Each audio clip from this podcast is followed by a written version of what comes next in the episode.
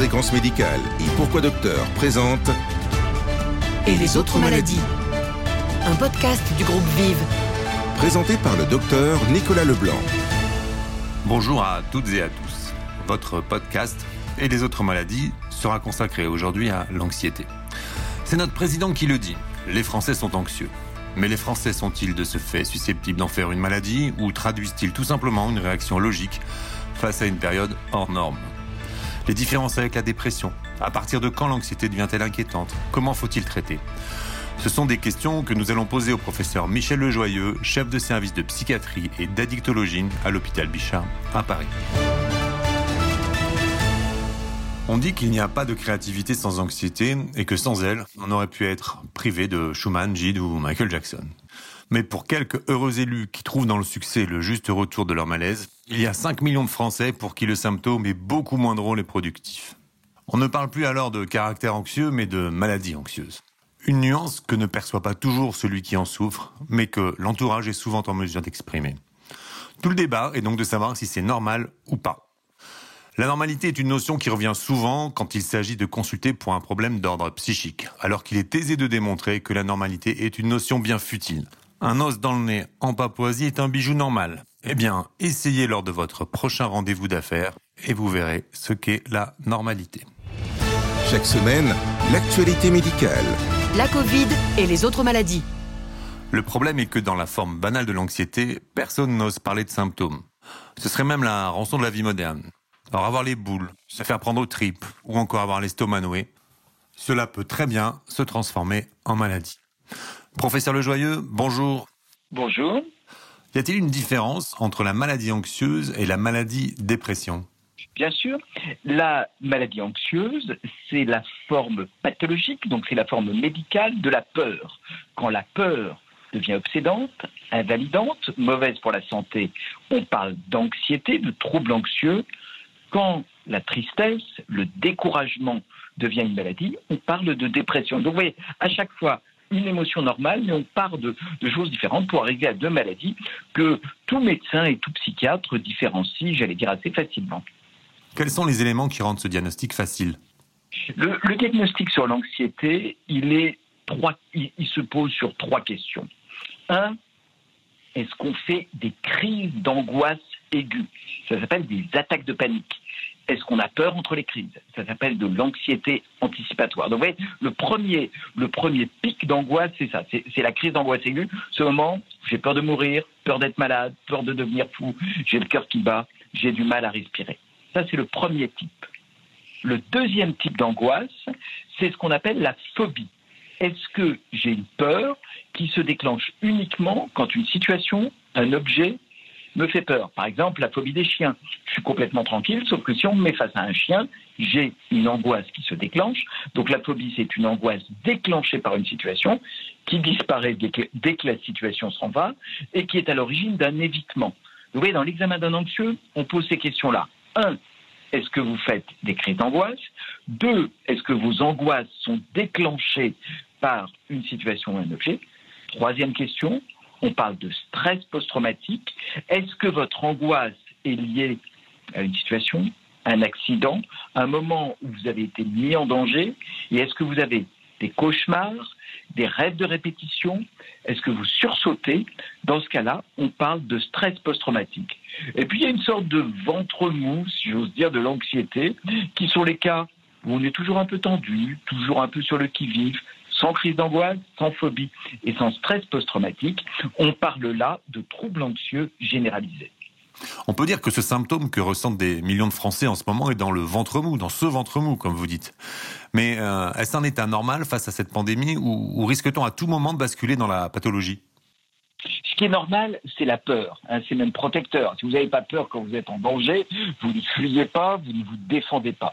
Donc, il est, j'allais dire, normal d'avoir peur si je le disais de manière un peu caricaturale, vous n'avez pas peur du tout du risque infectieux, vous n'allez pas appliquer les, gestes barrières dont on vous a appris qu'ils étaient essentiels. À un moment, cette peur devient invalidante, soit à cause de crise, soit parce qu'il nous fait éviter des choses. Et tout le sujet de la médecine, c'est de faire la différence entre une peur protectrice, qui est ontologique. Hein. Les animaux ont peur, les hommes ont peur, et une peur qui devient une maladie qui, elle, devrait être traitée.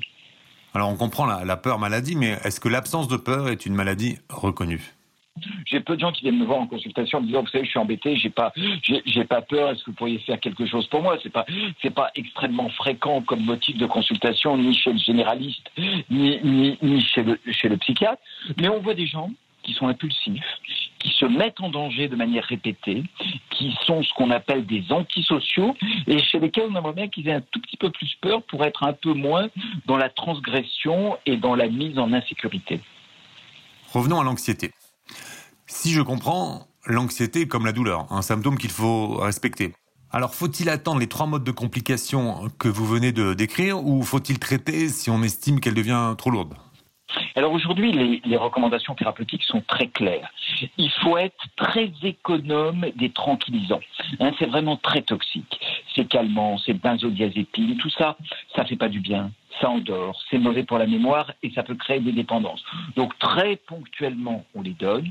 Le traitement de fond de tous les troubles anxieux, c'est de la psychothérapie. On retrouve là l'importance de la parole, hein, au fond du débrouillage, avec différentes méthodes de psychothérapie. Si vous avez cinq heures devant vous, je vous les explique, ou associé à éventuellement un tout petit peu d'antidépresseurs, qui eux aussi ont fait la preuve de leur efficacité, à condition d'être associés à une psychothérapie. Donc, avoir peur, c'est normal. Être anxieux, c'est une indication à demander un avis ou une petite aide et à accepter l'idée que ces traitements se soignent vraiment très bien. Soigner une anxiété, c'est bon pour l'esprit, hein, ça permet de détendre. C'est aussi bon pour la santé physique parce que l'anxiété qui dure augmente le risque de maladies cardiovasculaires et de plein d'autres maladies physiques. Je comprends bien que nos confrères généralistes ont souvent la main un peu lourde avec les tranquillisants et surtout les antidépresseurs, qui ne se justifient pas tout le temps et qu'il faudrait peut-être beaucoup plus de psychothérapie qu'on en dispose pour ces soi-disant 5 millions d'anxieux euh, dans notre pays alors, il n'y a pas beaucoup de, a pas beaucoup de statistiques là-dessus, mais on retrouve quand même une prévalence de 10% de l'anxiété. Mais vous savez, il y a des tas d'autres choses qui aident à traiter l'anxiété. Moi, je l'ai écrit dans mon livre sur les quatre temps de la Renaissance. On peut diminuer son angoisse avec des expériences de vie, des expériences de lâcher prise, de l'activité physique. On a aussi à notre portée, hein, c'est ce que certains psychiatres écrivent et, montrent, des, des, expériences de protection de l'esprit. Alors bien sûr, ça ne va pas traiter un trouble anxieux grave caractérisé, mais on peut aussi contribuer à sa sérénité avec quelques petites expériences. Je vous en donne deux très simple. 10 minutes de rêverie par jour. Vous laissez l'esprit flotter, vous vous déconnectez, vous coupez le téléphone, vous coupez le portable, et il y a un effet objectif sur l'anxiété. Et une autre chose, c'est l'expression.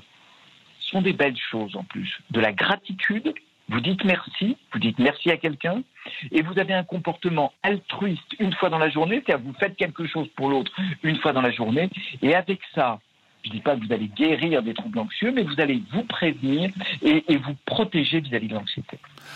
J'ai bien compris que la parole est essentielle. Cela signifie-t-il que dans les couples, il faut en parler et se méfier du silence?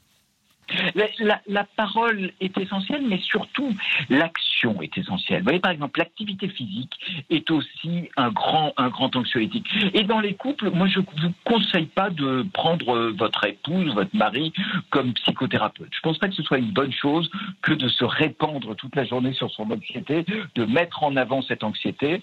Euh, c'est plus de se trouver des moments euh, où on va se charger en émotions positives, on va se charger en stratégie de résilience. C'est plus ça qui va nous aider que d'aller euh, assommer. Vous avez, on a tous des exemples dans nos vies, votre entourage, de moments où on leur détaille tout ce qui nous angoisse dans la vie.